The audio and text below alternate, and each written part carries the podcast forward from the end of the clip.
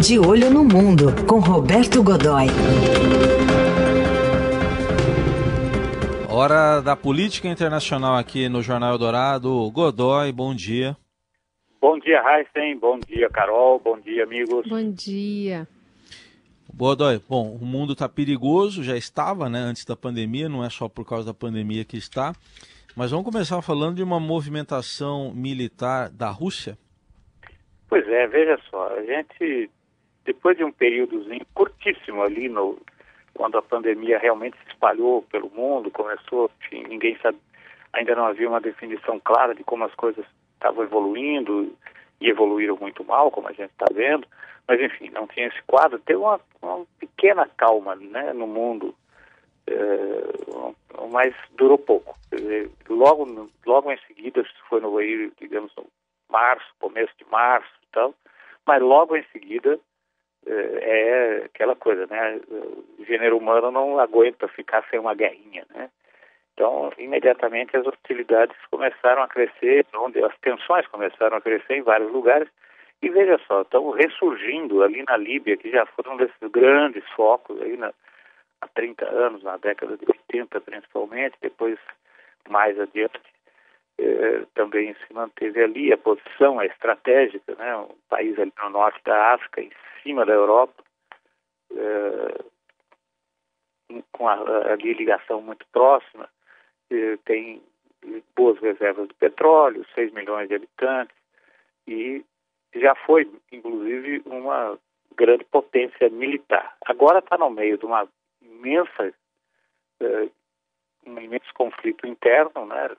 Com várias facções envolvidas. Eh, a ONU reconhece eh, um governo provisório ali, do, mantido pelo Conselho Nacional de Transição, liderado uh, por um ex-deputado, ele ainda se apresenta como tal, mas é um parlamentar que se transformou em chefe de executivo, o Águila Saleh Issa, mas que é muito fraco. Resultado disso é que várias delas surgiram ali, pelo menos sete é, facções diversas, e uma delas é musculosa. Tem uma delas tem força ali, né? Que é a liderada pelo general, um general rebelde, o general é, Khalifa Haftar. Né? Muito bem. Esse movimento do Khalifa Haftar recebe apoio, veja só, da Rússia e ele vem crescendo dentro do país, o país eh, que desde, desde a, do desmantelamento do Estado Islâmico eh, no Iraque, na, eh, do califado do de, autodeclarado do, do Estado Islâmico, que co cobriu uma área imensa ali, né, da, da praticamente uma faixa enorme no, no, no, no Oriente Médio, da Síria até o Iraque, ele, enfim, hoje está desmantelado, porém, o que aconteceu? O núcleo do, do Estado Islâmico se transferiu para a Líbia e está em algum lugar da Líbia e atua internacionalmente a partir de lá. Então você vê que é uma área realmente que tem um, tem um interesse estratégico importante. Muito bem.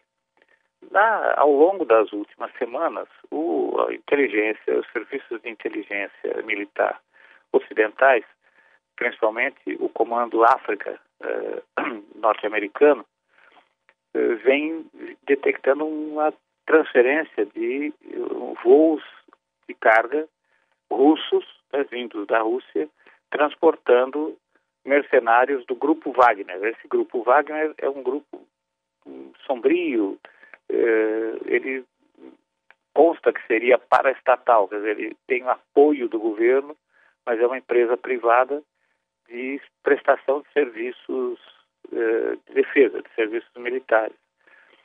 Teriam transferido cerca de mil homens. Não é pouca coisa, mais que um batalhão completo. Né?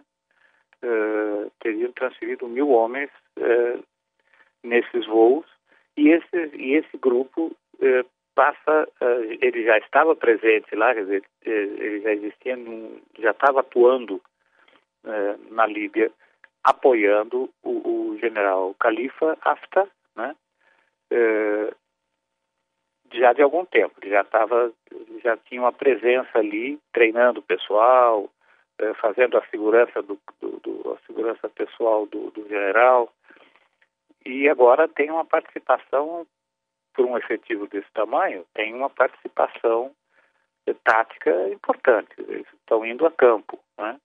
e a, a, a, ponta dessa crise eh, foi vista eh, nessa semana quando eh, foram transferidos da Rússia para a Líbia oito caças MiG-29S, que é a versão mais avançada, mais dois caças bombardeiros uh, Sukhoi 24M modernizados, que são caças importantes. Então, é, uma, é, é um grupo de aviação bastante significativo e aparentemente está chegando à Líbia, depois de ter feito uma escala na Síria para mudar de cor, para receber as cores, para receber uma pintura de camuflagem neutra, eh, novos prefixos, eh, eles estão chegando para dar apoio a essa tropa do Grupo Wagner.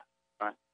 Eh, e provavelmente ali vão ter um, um, um enfrentamento pífio, porque a Força Aérea Líbia, do governo, desse governo de transição, herança ainda é, do período do Muammar Gaddafi, é, ela está desmantelada, não tem, enfim, não vai oferecer, não tem como oferecer uma resistência significativa, a menos que receba apoio efetivo é, aliados como os Estados Unidos. É, isso não é, não é impossível porque o general Stephen Townsend é quem tem feito, é quem fez essa denúncia, essa denúncia de que os aviões já estariam, inclusive, estacionados na base de Al-Watia, que fica ao sul de Trípoli, né, que serve de quartel-general para o Estado-Maior uhum. do general Khalifa Haftar, né,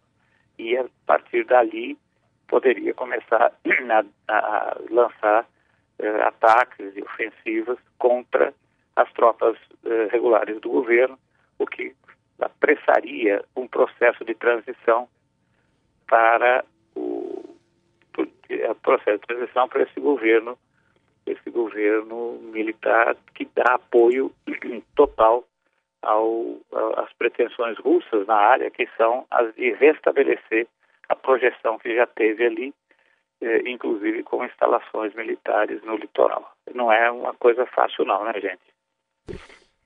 Muito bem. E tá aí a análise aqui... de... Oi, Oi, Godoy. Ah, mas temos aqui um... A gente tá, não podia deixar de falar da nossa vizinha Venezuela, né? E só rapidinho aí, aquela história dos navios, dos cinco navios que estavam chegando com petróleo e tal, aquela coisa toda.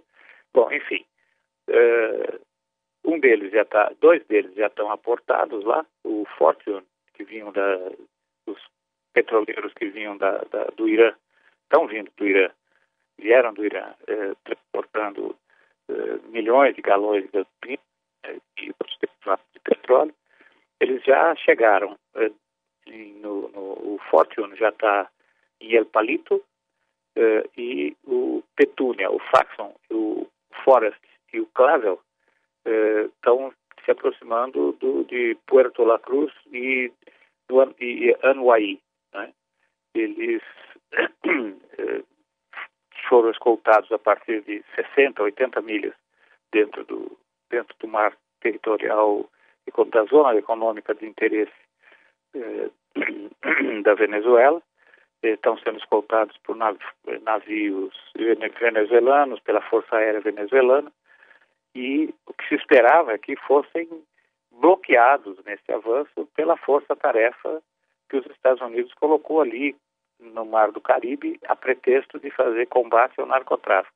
Bom, eles foram acompanhados, foram vistos o tempo todo ali, aviões de inteligência americana voando em cima e tal, aquela coisa toda, mas o fato é que estão chegando tranquilamente, não houve nenhum movimento de enfrentamento que poderia eh, chegar a uma escalada perigosa. Por que, que há uma preocupação com isso? É pela aproximação, pela proximidade cada vez maior entre os governos de Teherã e de Caracas, uhum é, que facilitariam, por exemplo, a entrada de grupos como o Hezbollah, essa coisa toda, aqui Sim. no continente sul-americano. Muito bem, caso para a gente continuar acompanhando e sexta-feira está de volta aqui o Roberto Godoy com mais política internacional. Obrigado, até sexta. Um grande abraço, até sexta.